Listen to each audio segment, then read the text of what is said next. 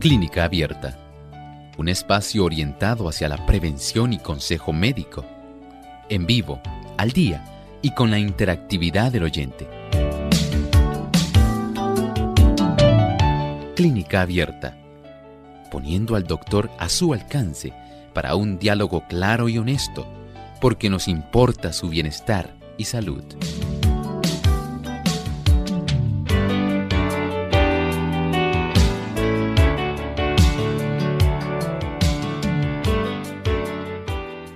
La demencia frontotemporal engloba un grupo de demencias consecuencia de trastornos hereditarios o espontáneos y estos ocurren por razones desconocidas que causan la degeneración del lóbulo frontal y a veces del lóbulo temporal del cerebro. Hoy en Clínica Abierta vamos a estar hablando sobre este interesante tema, así que no se despeguen de nuestra sintonía porque en breve estaremos compartiendo con ustedes.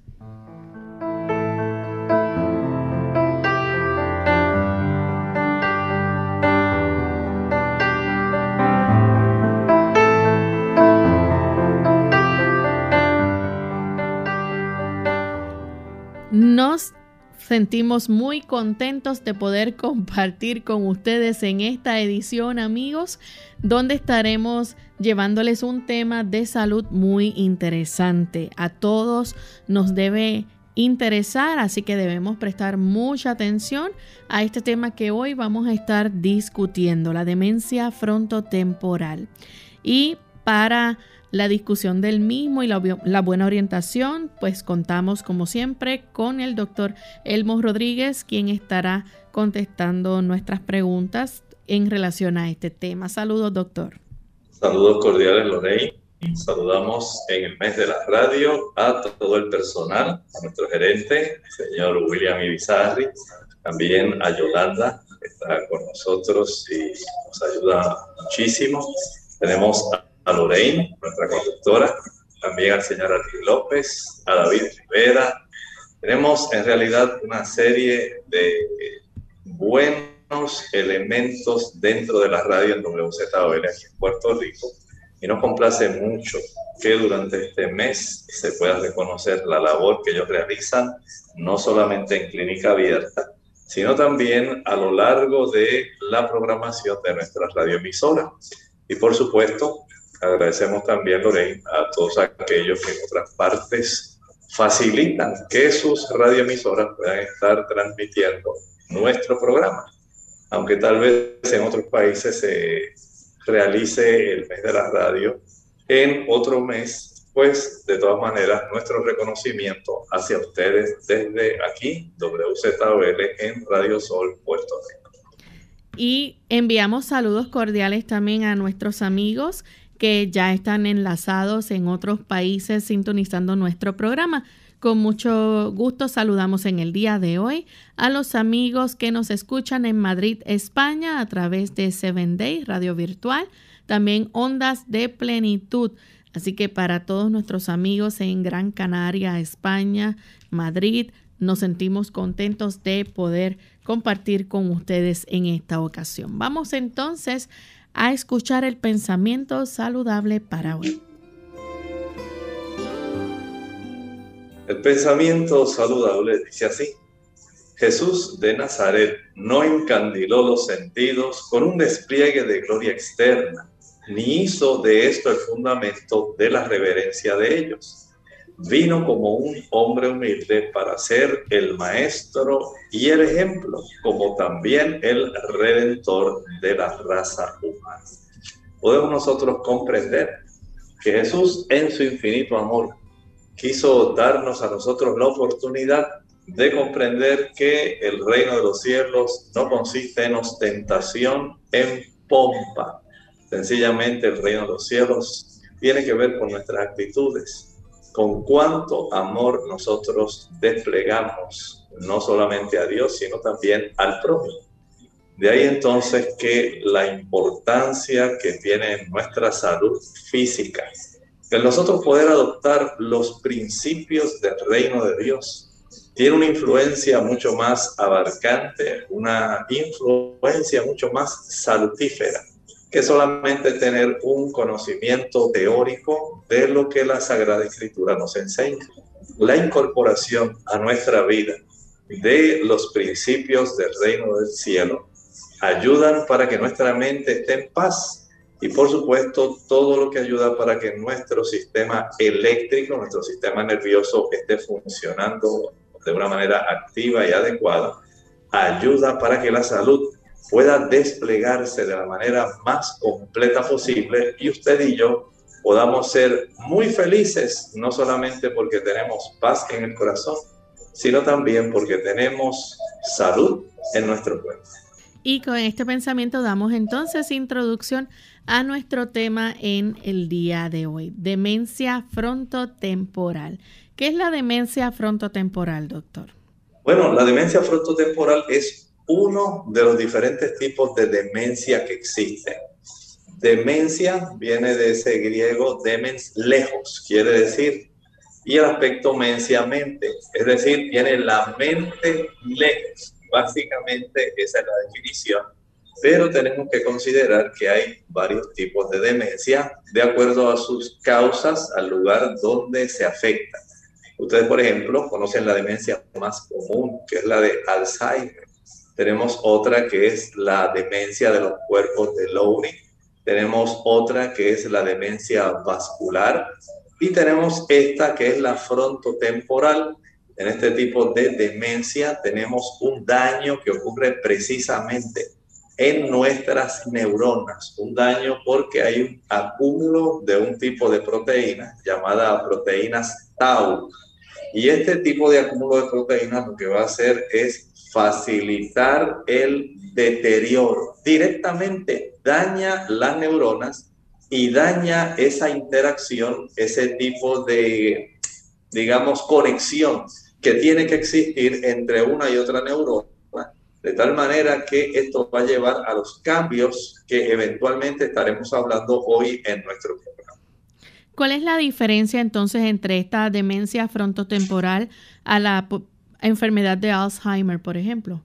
Bueno, por ejemplo, en la de Alzheimer, el acúmulo de sustancias, hay placa senil, esta placa se acumula dentro de algunas neuronas, pero también hay desarrollo de unas placas globulares.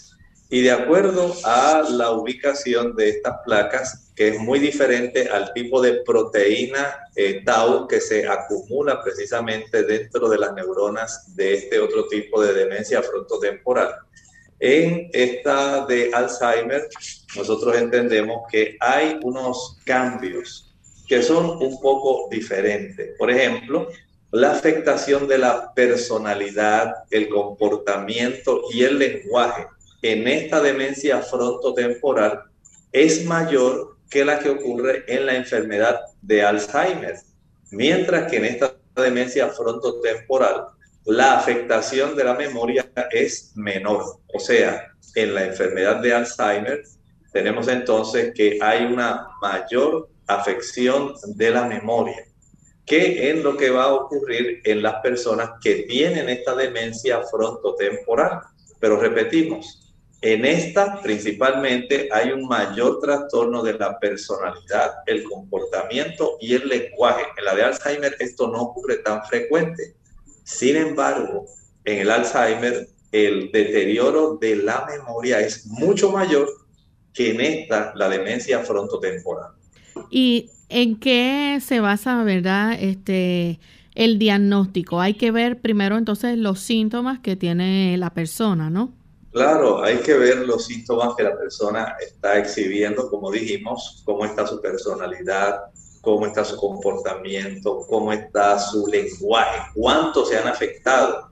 Y por supuesto, se le practica un examen neurológico a estas personas, se usan pruebas diagnósticas, como por ejemplo, hay pruebas de imágenes como la resonancia magnética, la tomografía computarizada, que ayudan para evaluar cómo están las lesiones cerebrales que están ocurriendo en esta persona.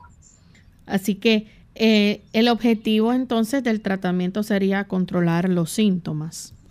Básicamente sería ese porque estas son de ese, esos tipos de demencia que en realidad van a resultar progresivas. Así que hay que prestar atención a este tipo de desarrollo porque a tiempo podemos ayudar para tratar de ayudar, porque sencillamente una vez ya el asunto se desarrolla, básicamente lo más que se puede hacer es controlar los síntomas. Ok, doctor, para las personas que nos están sintonizando, ¿nos puede describir un poco eh, en qué consiste la demencia, verdad? ¿Qué es lo que vamos a estar viendo en este paciente? Bueno, hablamos en general, hace un momentito en la introducción, de los diferentes tipos de demencia. La demencia en realidad incluye ese declive, ese deterioro progresivo en esta causa eh, de este tipo. Va a ser lento, pero va a seguir adelantando, va a seguir progresando, va a seguir empeorando la persona, especialmente en sus funciones mentales. Ahí se incluye la memoria, se incluye el pensamiento, el juicio y la capacidad de aprender. Poco a poco esta persona va perdiendo este tipo de capacidades. Ustedes saben que todo aquello que puede afectar nuestra personalidad va en realidad a dar una distinción inmediata porque las personas van a decir, oye, fulano, pero él no era así. Sencillamente recuerden que hay un deterioro lento, progresivo de cómo nuestra función mental se va deteriorando, la memoria, el pensamiento, el juicio, todo eso se va deteriorando. Y por eso eh, dábamos esta definición de que en el griego la palabra demencia quiere decir que tiene la mente lejos, lejos la mente. Bien, entonces la demencia eh, afecta principalmente la memoria. Sí, tiene que ver esta, como dijimos, tiene un deterioro menor que el Alzheimer, sin embargo, podemos decir que sí se va a afectar, por lo tanto hay que prestar atención a esto. Sin embargo, el, el efecto que tiene la personalidad en el comportamiento y el lenguaje es mucho mayor que en el paciente que padece Alzheimer.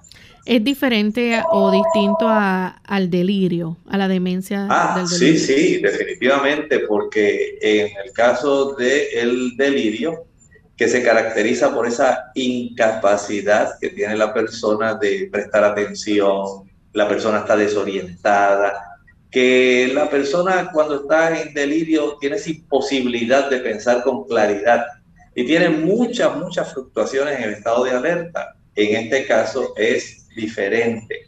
Recuerde, aquí en esta demencia frontotemporal vamos a afectar la memoria mucho más que lo que la persona pudiera afectar en el aspecto del delirio. Porque en el delirio básicamente la persona lo que más le afecta es esa capacidad de poder enfocarse, de poder prestar atención. Vamos a hacer nuestra primera pausa y cuando regresemos continuaremos entonces hablando más sobre este interesante tema. No se vayan. Mal de Alzheimer. Hola, les habla Gaby Zabalúa Godard en la edición de hoy de Segunda Juventud en la Radio, auspiciada por AARP. Hace 100 años, el médico alemán Alois Alzheimer diagnosticó el primer caso conocido, mal de Alzheimer, pero no fue sino hasta la década de los 80 cuando se comenzó a dimensionar la magnitud de esta enfermedad alcanzaría. El Alzheimer es una enfermedad caracterizada por un deterioro progresivo de las neuronas que puede desencadenar en demencia. Hoy en día, los pacientes se tratan con medicamentos que intentan conservar la función de la memoria o controlar síntomas, y a pesar de que aún no existe una cura, ya están a prueba numerosos tratamientos para atacar las causas de la enfermedad y preservar la calidad de vida. Profundos estudios prueban que no existe una sola causa generadora de la enfermedad, sino varias que interactúan, y en definitiva el estilo de vida puede ser tan importante como la genética para determinar cómo envejece el cerebro. No solo debemos preocuparnos por mantener el cuerpo en forma, también el cerebro es importante. Mejorar la dieta evitando comidas con alto contenido en grasa y colesterol, hacer ejercicios físicos, controlar el estrés y ejercitar la mente con juegos que inviten a la concentración nos protegerán de factores de riesgo que propicien esta enfermedad. El patrocinio de AARP hace posible nuestro programa. Para más información, visite www.aarpsegundajuventud.org www.aarpsegundajuventud.org El mejoramiento de la mente es un deber que tenemos que cumplir con nosotros mismos, con la sociedad y con Dios. Pero nunca deberíamos poner en práctica maneras de cultivar el intelecto a expensas de lo moral y lo espiritual. Y solo mediante el desarrollo armonioso tanto de la mente como de las facultades morales se logrará la más elevada perfección de ambas. Review and Herald 4 de enero de 1881.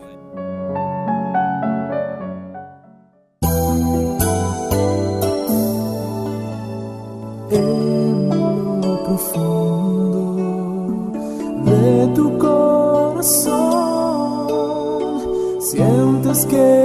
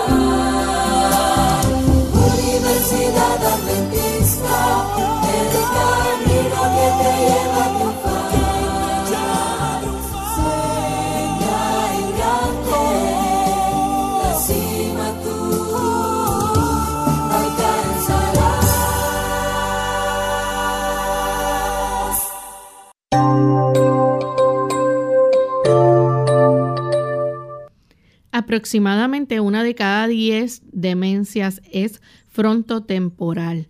Doctor, ¿cómo comienza la demencia? Bueno, en este caso estamos hablando de una demencia que afecta a las neuronas de nuestro lóbulo frontal, por eso tiene este nombre frontotemporal, porque también afecta a las neuronas que están ubicadas en nuestros dos lóbulos temporales, los que tenemos a cada lado de nuestro cerebro. Lo mismo ocurre en nuestros dos lobos frontales. Así que el deterioro de este tipo de neuronas ubicadas en estas dos áreas, que constituyen básicamente cerca de 60% de nuestra masa encefálica, eh, por lo menos en el aspecto cortical, la corteza. Entonces tenemos aquí una situación donde el deterioro de este tipo de tejido neuronal va en sí a afectar a hombres, especialmente menores de 65 años. Noten bien que comenzó a desarrollarse antes, más temprano, es de una manera lenta, pero es progresiva. ¿Y esto eh, comienza poco a poco o rápido la persona pierde la memoria? No, en realidad la persona va a ir de una manera progresiva, va a ir poco a poco. Esto es un tipo de deterioro que eh, no podemos trazar un punto definido, pero en realidad va a ir desarrollando esos cambios de la personalidad, del comportamiento, del lenguaje y en menor grado de la memoria. ¿Y estas pueden ser hereditarias? Sí, hay un eh, tipo de investigación que se ha, ha podido realizar donde si ya usted tiene antecedentes en la familia, que ya ellos han sufrido, digamos, su papá o su abuelo, su bisabuelo, antes de los 65 años, ya él estaba con este tipo de deterioro, de tener la mente lejos de este tipo de demencia. Entonces la probabilidad de que usted también lo desarrolle antes de los 65 años es mucho mayor. Como dijimos, eh, básicamente, estadísticamente, una de cada diez demencias, y mencionamos por lo menos las cuatro más importantes, esta resulta ser del tipo frontotemporal, o sea que no es tan frecuente, digamos, solamente el 10% de las personas que desarrollan algún tipo de demencia, su causa es esta, el desarrollo de esta demencia frontotemporal. Estas áreas, por ejemplo, del cerebro eh, se pueden asociar con qué cosas en nuestro en nuestro cuerpo principalmente, la forma quizás de conducirse de la persona? Sí, miren, estas áreas donde nosotros tenemos básicamente nuestra personalidad, ahí usted tiene el juicio, la razón, la voluntad, el discernimiento. Esa es la zona donde usted adora a Dios. De esa área, especialmente los lóbulos frontales, es donde emanan una oración que usted eleva al Señor. Ahí es donde usted medita en el pasaje que usted leyó de la Biblia. Ahí es que usted incorpora el, digamos, el tipo de aprendizaje, la enseñanza que usted obtuvo, por ejemplo, cuando usted estaba aprendiendo matemática, cálculo, álgebra, trigonometría. Ahí es que usted tiene todo este tipo de capacidad para poder discernir, para poder evaluar, para usted poder eh, emitir un juicio en relación a una situación y la toma decisional. Vean que esta zona es sumamente importante para el ser humano porque son áreas donde todo lo que somos nosotros, nuestra personalidad, nuestro comportamiento y el lenguaje están ahí ubicados. Y aunque sí son áreas que tienen mucho que ver con el relevo de aspectos de cómo se almacenan los recuerdos, la memoria, mucho más tiene esto que ver con la personalidad, el comportamiento y el lenguaje. Bien, háblenos un poco entonces, doctor, acerca de la enfermedad de PIC, por ejemplo. ¿Qué caracteriza esta?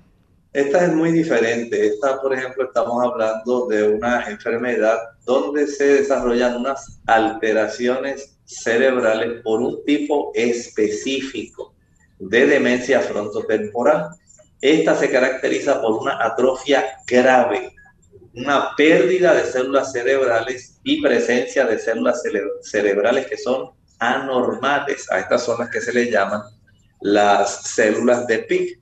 Pero como estamos hablando de la demencia frontotemporal, no toda eh, demencia frontotemporal es en realidad por la enfermedad de PIC, sino que en esta demencia frontotemporal, digamos, viéndola de una manera bien amplia, bien gruesa, es como si usted desconectara. Básicamente, usted tiene un enser conectado a un enchufe y usted sencillamente lo desconecta.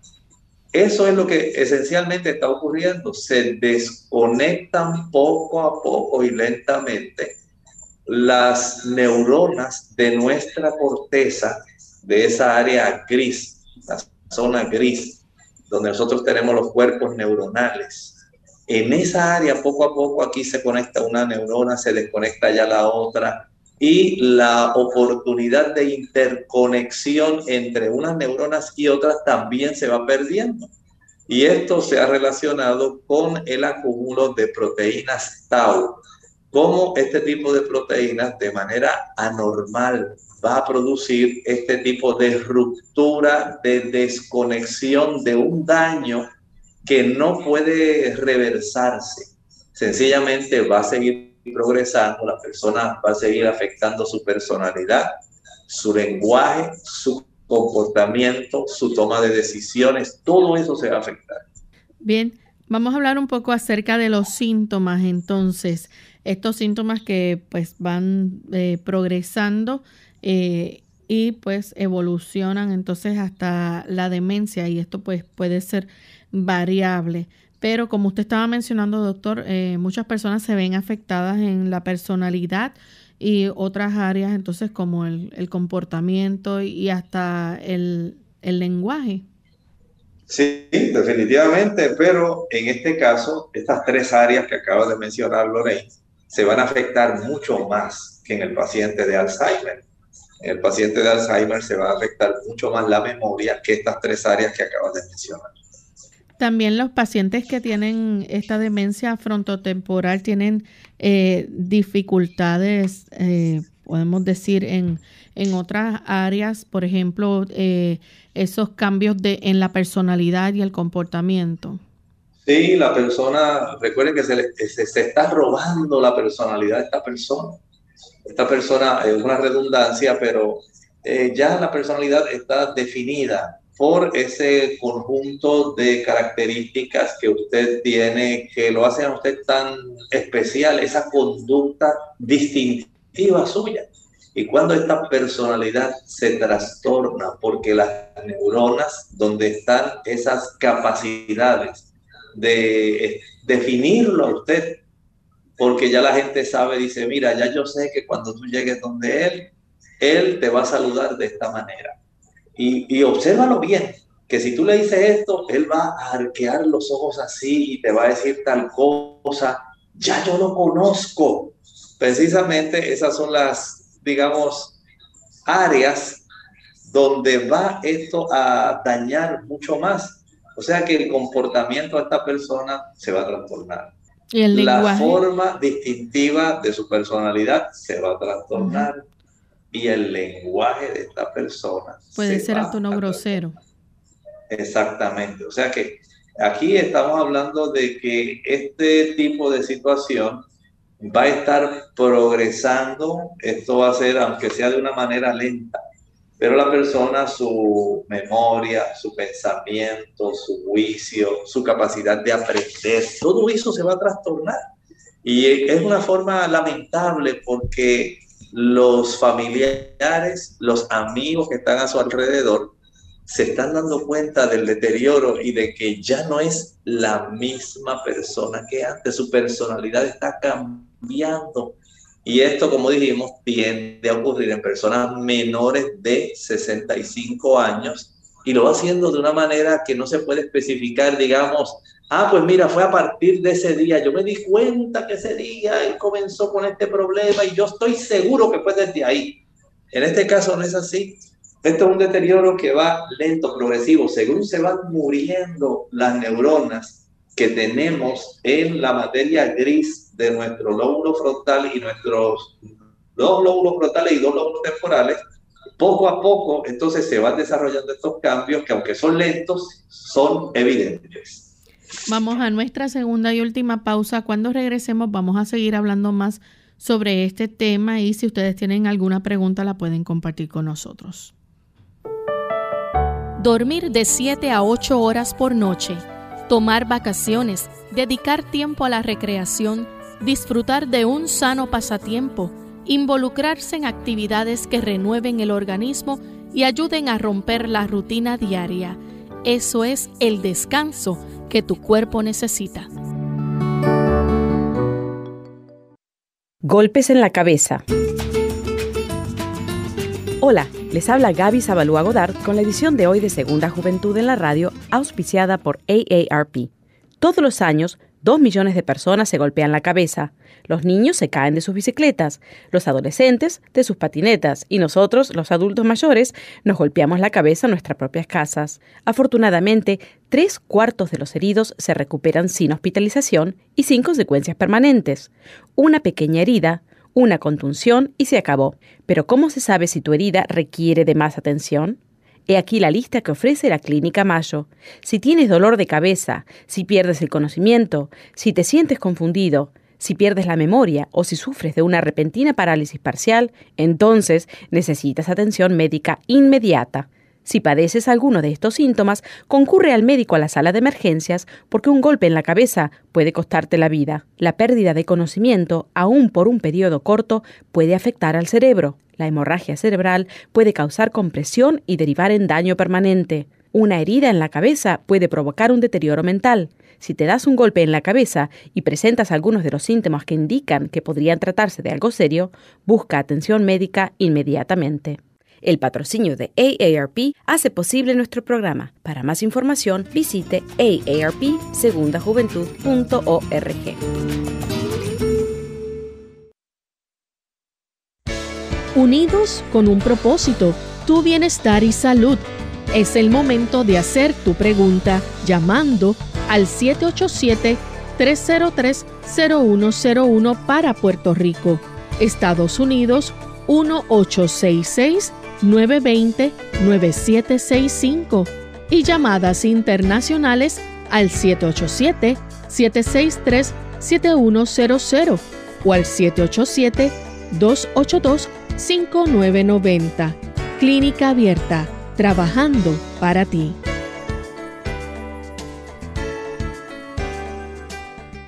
Clínica Abierta. Y ya estamos de vuelta en Clínica Abierta, amigos. Hoy estamos hablando acerca de la demencia frontotemporal. Y antes de la pausa, el doctor nos hablaba de los diferentes cambios que pueden ocurrir en este paciente, como cambios en la personalidad, del comportamiento, incluso problemas con el lenguaje. Esto es una condición que eh, puede ir progresando, ¿no? Puede ir evolucionando. Y estas personas pues van a a tener entonces comportamientos inadecuados, eh, el lenguaje puede ser hasta un lenguaje grosero, incluso pueden volverse personas impulsivas, doctor. Sí, miren, en este tipo de cambios, especialmente en la personalidad, estas personas se van a tornar, digamos, desinhibidas. Usted antes lo conocía como una persona, digamos, bien recatado, tranquilo, una persona, digamos, moralmente, eh, desde el punto de vista conductual, una persona sana y buena, respetuosa. Pero de momento estas personas comienzan a desinhibirse, adoptan un comportamiento, digamos, cada vez más inadecuado.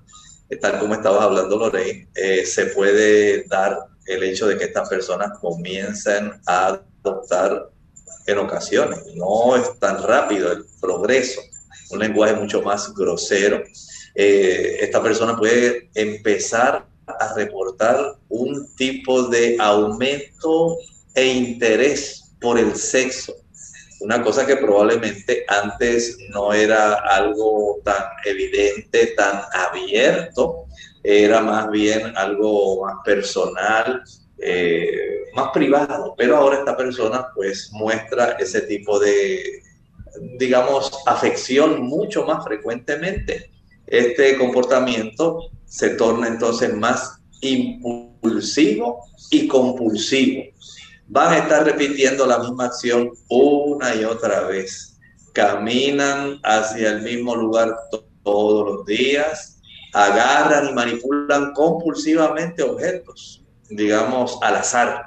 Se lo llevan a la boca, se chupan los labios, pueden hacer ruiditos con la boca, pueden comer en exceso o pueden irse al otro extremo, comer tan solo un solo tipo de comida.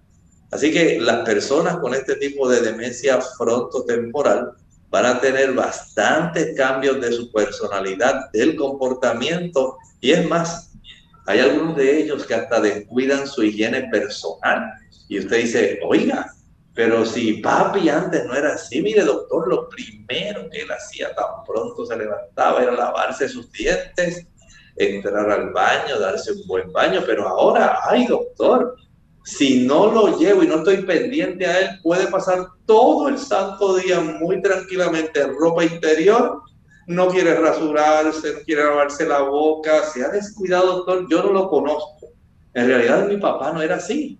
¿Qué le estará pasando? Así que vean cómo los cambios en la personalidad y en el comportamiento resultan, aunque lentos y progresivos, una señal bastante evidente de los trastornos que están ocurriendo por la pérdida de las neuronas y sus conexiones tanto en nuestros dos lóbulos frontales como en nuestros dos lóbulos temporales. Doctor, la mayoría de las personas con esta demencia frontotemporal también tienen esa dificultad para encontrar eh, las palabras. Puede ocurrir eso. Fíjense, estas personas, digamos desde el punto de vista de esas dificultades, eh, pueden manifestar una incapacidad para ellas usar las palabras como para entenderlas. O sea, hay un término médico que se le llama afasia, para ellos poder comprender. Noten que por eso hicimos énfasis desde el principio que estas personas van a tener una mayor afección en tres áreas principales, personalidad, comportamiento y lenguaje. Así que la capacidad de poder comprender y poder usarlas apropiadamente es más en algunos casos resulta bien difícil el que esta persona pueda articular físicamente lo que quiere decir. A esto médicamente se le dice disartria. Y a veces, que es uno de los eh, tipos de comparaciones que estábamos estableciendo hace un momento, se le dificulta prestar atención, cosa que estábamos mencionando que ocurre también en el delirio.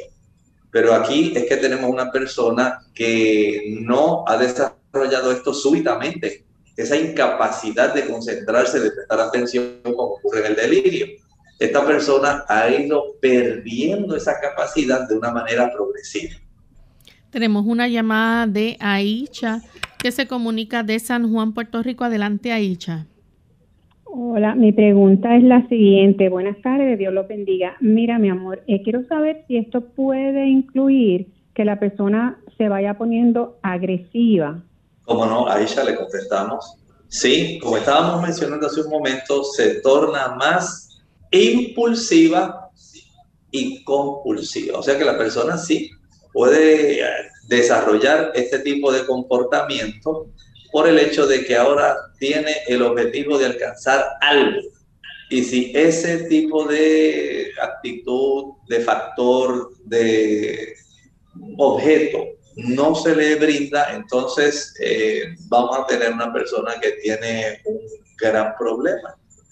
Estamos ante una situación de un cambio serio, aunque sea lento y progresivo, es sumamente deteriorante y eso incluye el ponerse esta persona mucho más agresiva. Bien, doctor, en algunos casos también eh, la persona pudiera resultarle difícil eh, la articulación física del habla. Sí, mire, hay personas que van a desarrollar estos problemas del lenguaje a veces este puede ser el único síntoma, digamos, durante 10 o más años, pero otras veces aparecen más síntomas en pocos años. O sea, esto puede ser una señal temprana cuando comienzan a tener esta dificultad para ellos poder eh, hablar adecuadamente, la articulación, la comprensión, el uso del lenguaje. Esto puede ser, digamos, una señal bastante temprana de que está comenzando a desarrollarse un proceso que eventualmente va a inducir cambios más serios y profundos que no solamente van a incluir el, el lenguaje, sino también la personalidad y el comportamiento. Bien, entonces esto en algunas personas, ¿verdad?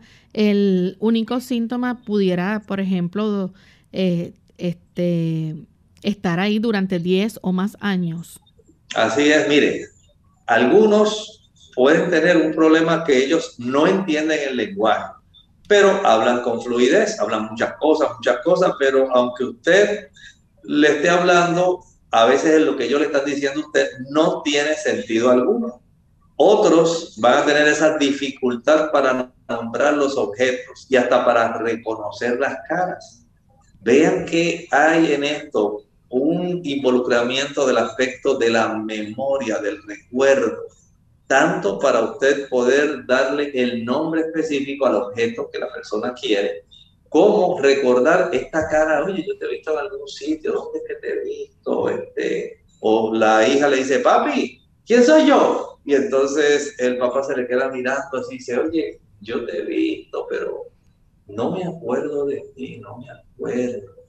Noten que son cambios lentos, progresivos, que están dando evidencia de un daño que está ocurriendo cuando se desconectan las neuronas por el efecto que tienen el acúmulo de unas proteínas, se llaman proteínas tau. Y estas proteínas dañan directamente las neuronas, facilitando su desconexión con el resto de las neuronas de nuestros lóbulos temporales y frontales, evidenciándose esto en un daño y encogimiento de nuestra área del, digamos, la corteza, la parte donde nosotros tenemos esos cuerpos neuronales y tenemos esas capacidades que distinguen al ser humano. Vamos a recibir la llamada de Gloria desde Gurabo. Adelante, Gloria. Hola, muy buenos días. Gracias por responder mi llamada. Eh, en este tema, pues quería preguntarle qué actividades estas personas podrían realizar en este proceso. Ah, muy buena pregunta. Saben que estas personas, básicamente el efecto va a recaer sobre el cuidador. El cuidador es el que va a tener que estar atento a este tipo de personas, por ejemplo. Digamos desde el punto de vista del lenguaje, esta persona cada vez va a hablar o a veces va a estar repitiendo lo que él mismo se está escuchando o lo que está escuchando a otras personas hasta que finalmente él deja de hablar. Pero sí hay medidas de apoyo que usted le puede dar. Por ejemplo, en estas personas como tienen problemas ya de su comportamiento, de su personalidad, usted va a tratar de crearle un ambiente seguro, un ambiente de apoyo que pueda ser beneficioso. Eh, por ejemplo, piense si él puede perderse en el área de su mismo hogar, ahí interiormente, trate de brindarle un ambiente que sea luminoso, que sea agradable, que sea seguro, que sea estable, que esté diseñado para poder facilitar en esta persona el que se pueda orientar. Siempre es útil para este tipo de pacientes, digamos, conseguirle un radio para que pueda él tener un estímulo que le ayude no solamente con el aspecto auditivo, sino también visual. Un televisor también, esto le podría ayudar, pero por otro lado hay que tratar de evitar en estos pacientes que haya una, digamos, una estimulación que sea excesiva, que vaya a estar todo el día ahí frente al aparato de radio o al, televisor. Eso no es lo que queremos. Eh, darle a este paciente una rutina es muy importante, darle una organización. Esto ayuda para que estas personas que tienen esta demencia frontotemporal se mantengan orientadas, tengan esa sensación de seguridad, esa sensación de estabilidad. Y cuando usted se dirija a él, a este paciente se le debe explicar de una manera clara y simple cualquier cambio en su entorno, en su rutina o si usted no es la persona que cuida a este paciente, entonces notificarle al mismo paciente, eh, mira, eh, mami, hoy tenemos otra cuidadora, ya fulana de tal no es la que va a estar con nosotros, ahora va a estar esta otra que pudimos conseguir, que ya va a estar eh, ayudando. Por supuesto, el cuidador no va a estar todo el día, a veces si se consigue con una ayuda, digamos, para quedarse con ese paciente en lo que usted regresa de trabajar. Y el que usted al llegar trate de facilitar que este paciente tenga una repetición de una rutina diaria que acostumbre a bañarse en horarios específicos, comer en horario específico, dormir en un horario específico. Esto va a ayudar a estas personas que tienen demencia frontotemporal a ellos poder recordar. Vean qué importancia tiene el, el efecto que tiene la rutina, el que usted sea en ese aspecto disciplinado. Y eso va a ayudar, por otro lado, para que al llegar, por ejemplo, llegar la hora de acostarse, el paciente pueda dormir mejor. Así que el aspecto de una actividad programada, una actividad que sea regular, ayuda para que ese paciente tenga esa sensación de independencia, de utilidad y que trate de concentrarse en actividades que sean agradables, que sean provechosas, que incluyan actividades físicas y también actividades mentales. Y este tipo de actividades usted la puede dividir en, digamos, eh, porciones más pequeñas o simples, según usted nota que la persona va empeorando su demencia, entonces ya usted puede asignarle este tipo de tareas. Por ejemplo, papi, ayúdame aquí para poder eh, triturar estas cartas que ya son viejas, estas facturas que ya no voy a estar utilizando, yo te las voy a dar y tú sencillamente las vas a romper en trozos pequeños para que se puedan echar en la basura. Y él está al lado suyo y usted le está ayudando, dándole una tarea que pueda ser fácil para él, sencilla y pueda realizar de una manera que le sea conveniente. Doctor, ya entonces para el diagnóstico, eh, el médico va a hacer una evaluación este, de este paciente. Claro que sí, en, este aspecto, claro, el médico entonces va a hacer algunas preguntas. Eh, por ejemplo, si el paciente tiene la capacidad de contestar adecuadamente y no es que lo llevaron ya cuando está bien adelantado su problema, el hecho de que pueda ir acompañado de alguien que puede ser un informante esto va a ser de mucha ayuda, porque ahí, por supuesto, se puede indagar si es que hay otros familiares que han sufrido este mismo problema. Recuerden que tiene un aspecto hereditario y el saber con antelación si esto se ha desarrollado en la familia, pues ayuda al médico a orientarse mejor en la clasificación de la demencia que tiene este paciente. Además de eso, se le va a practicar una exploración física y como parte de esa exploración física, pues se hace una evaluación neurológica. Ahí entonces se le puede hacer una prueba de su estado mental, ordenar algunos estudios como tomografía o resonancia magnética. Además de eso, también eh, se le puede, ¿verdad?, hacer un diagnóstico que se base en los síntomas y resultados quizás de algún tipo de exploración física que se haga? Claro que sí. Recuerden que hay que realizarle a este paciente un examen neuropsicológico. Este examen debe ser bastante detallado y va a ayudar para que se pueda ir eh, clasificando el tipo de daño que ha ido ocurriendo con este paciente y poder ayudarlo al máximo posible. Los resultados también eh, se observan, ¿verdad? Los resultados de una prueba eh, sobre el estado mental. Exactamente, por eso el tipo de actividad que lleva la intervención directa, digamos, con el médico inicial, el neurólogo, pero además del neurólogo, un neuropsicólogo también le puede ayudar. En muchos casos también los familiares pueden proveer información, ¿verdad?, sobre los síntomas que el paciente tenga y, pueden ayudar entonces para establecer un mejor diagnóstico.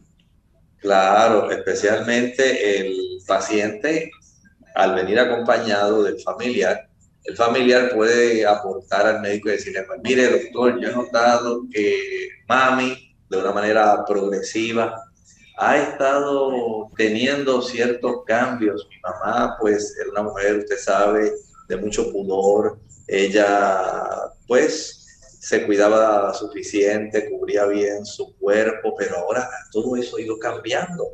Y es más, doctor, yo nunca la había escuchado decir palabras obscenas.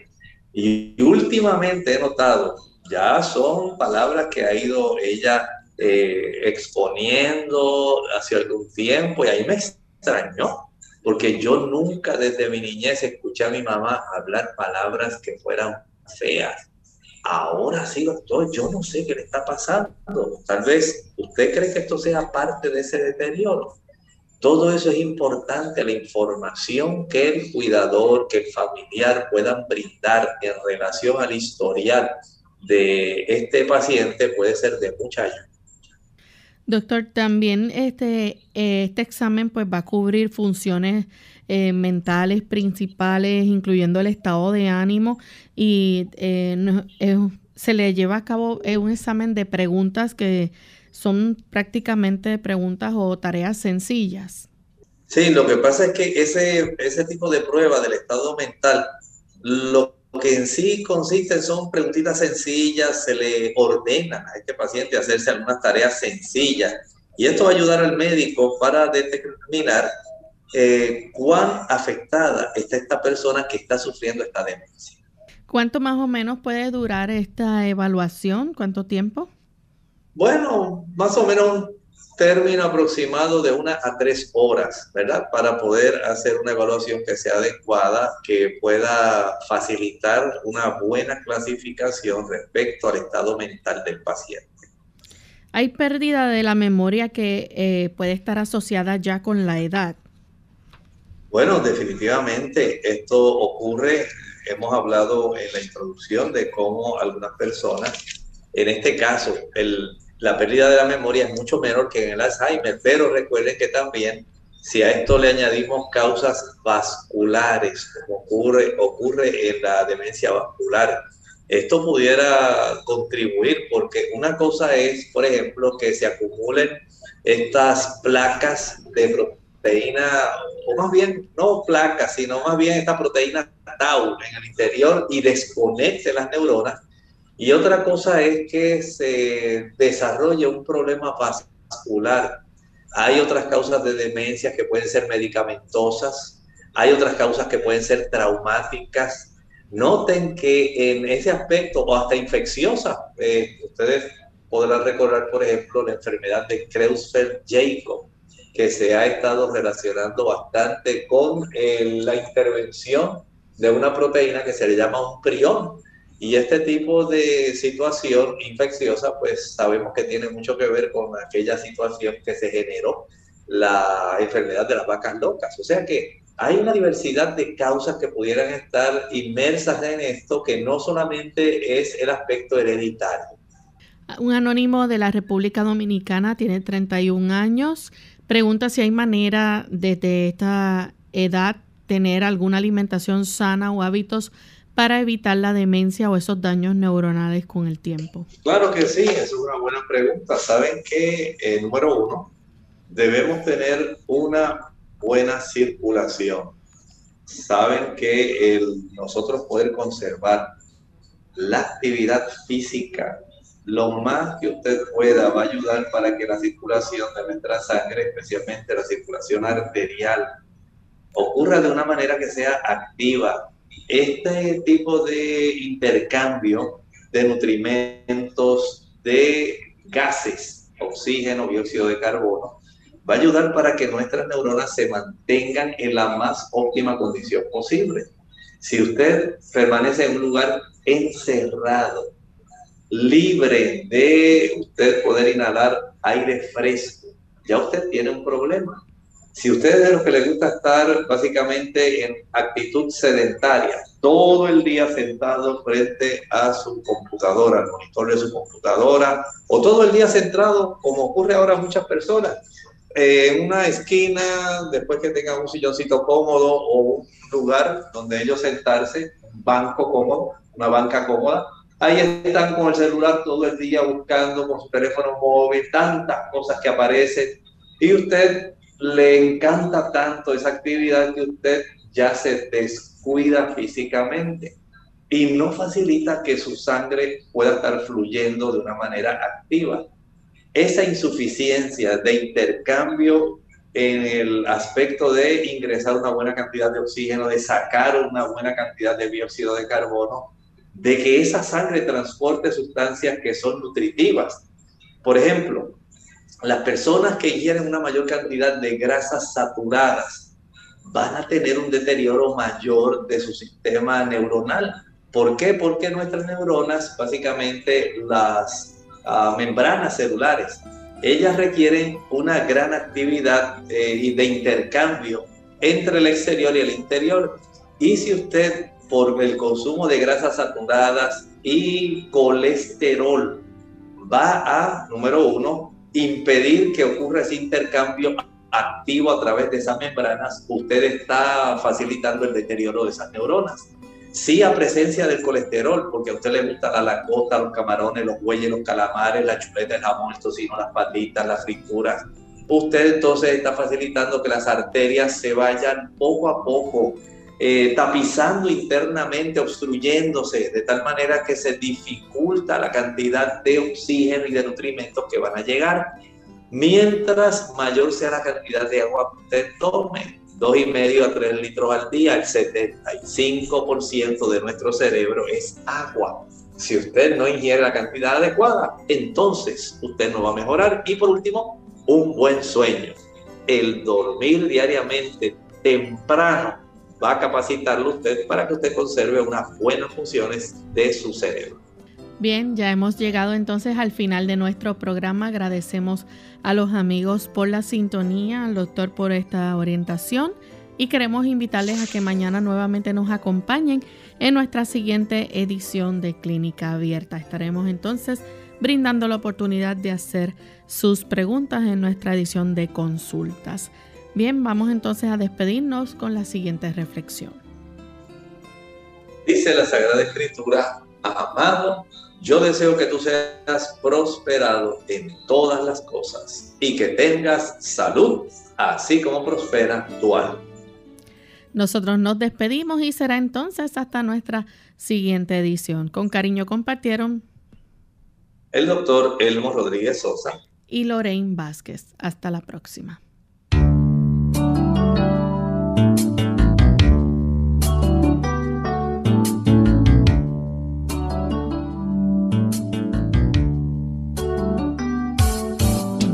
Clínica abierta. No es nuestra intención sustituir el diagnóstico médico. Antes de poner en práctica cualquier consejo brindado en este programa, usted debe consultar con su médico. Hasta la próxima.